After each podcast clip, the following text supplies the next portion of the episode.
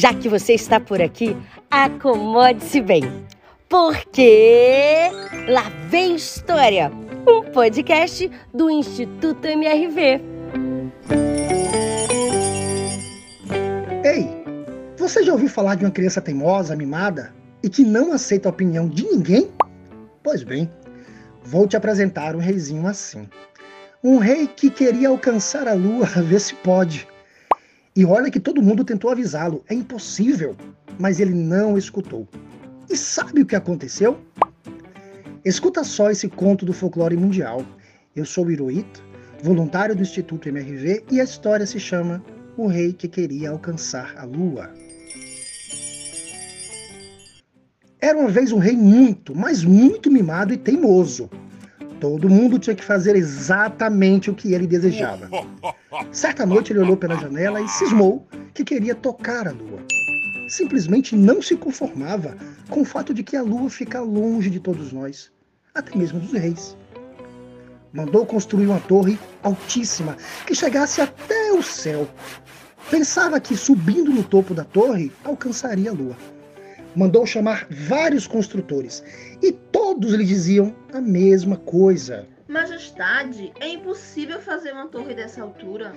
E o rei gritava: Impossível! É uma palavra proibida neste reino. Eu quero a torre e ponto final! Até que um carpinteiro falou: Majestade, se empilharmos mil móveis, acho que alcançaremos o céu. O rei gostou tanto da ideia que obrigou todos os súditos a amontoar seus móveis. E pobre de quem se recusasse, era levado direto para a prisão. Naturalmente, quando todos os móveis do reino foram empilhados, o rei descobriu que eles não conseguiam atingir o céu.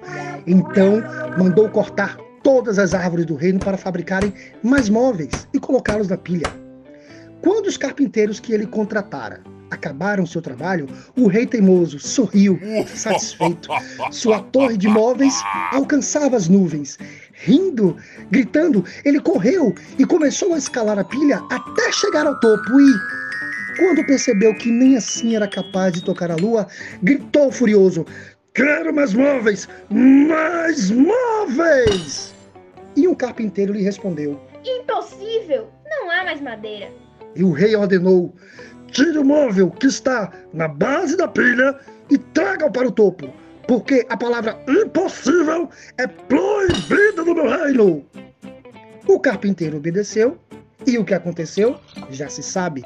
A pilha desmoronou e o rei despencou lá de cima. E foi assim que terminou a história do rei teimoso. E tiririm, tiririm, tiririm, essa história chegou ao fim. Por hoje é só.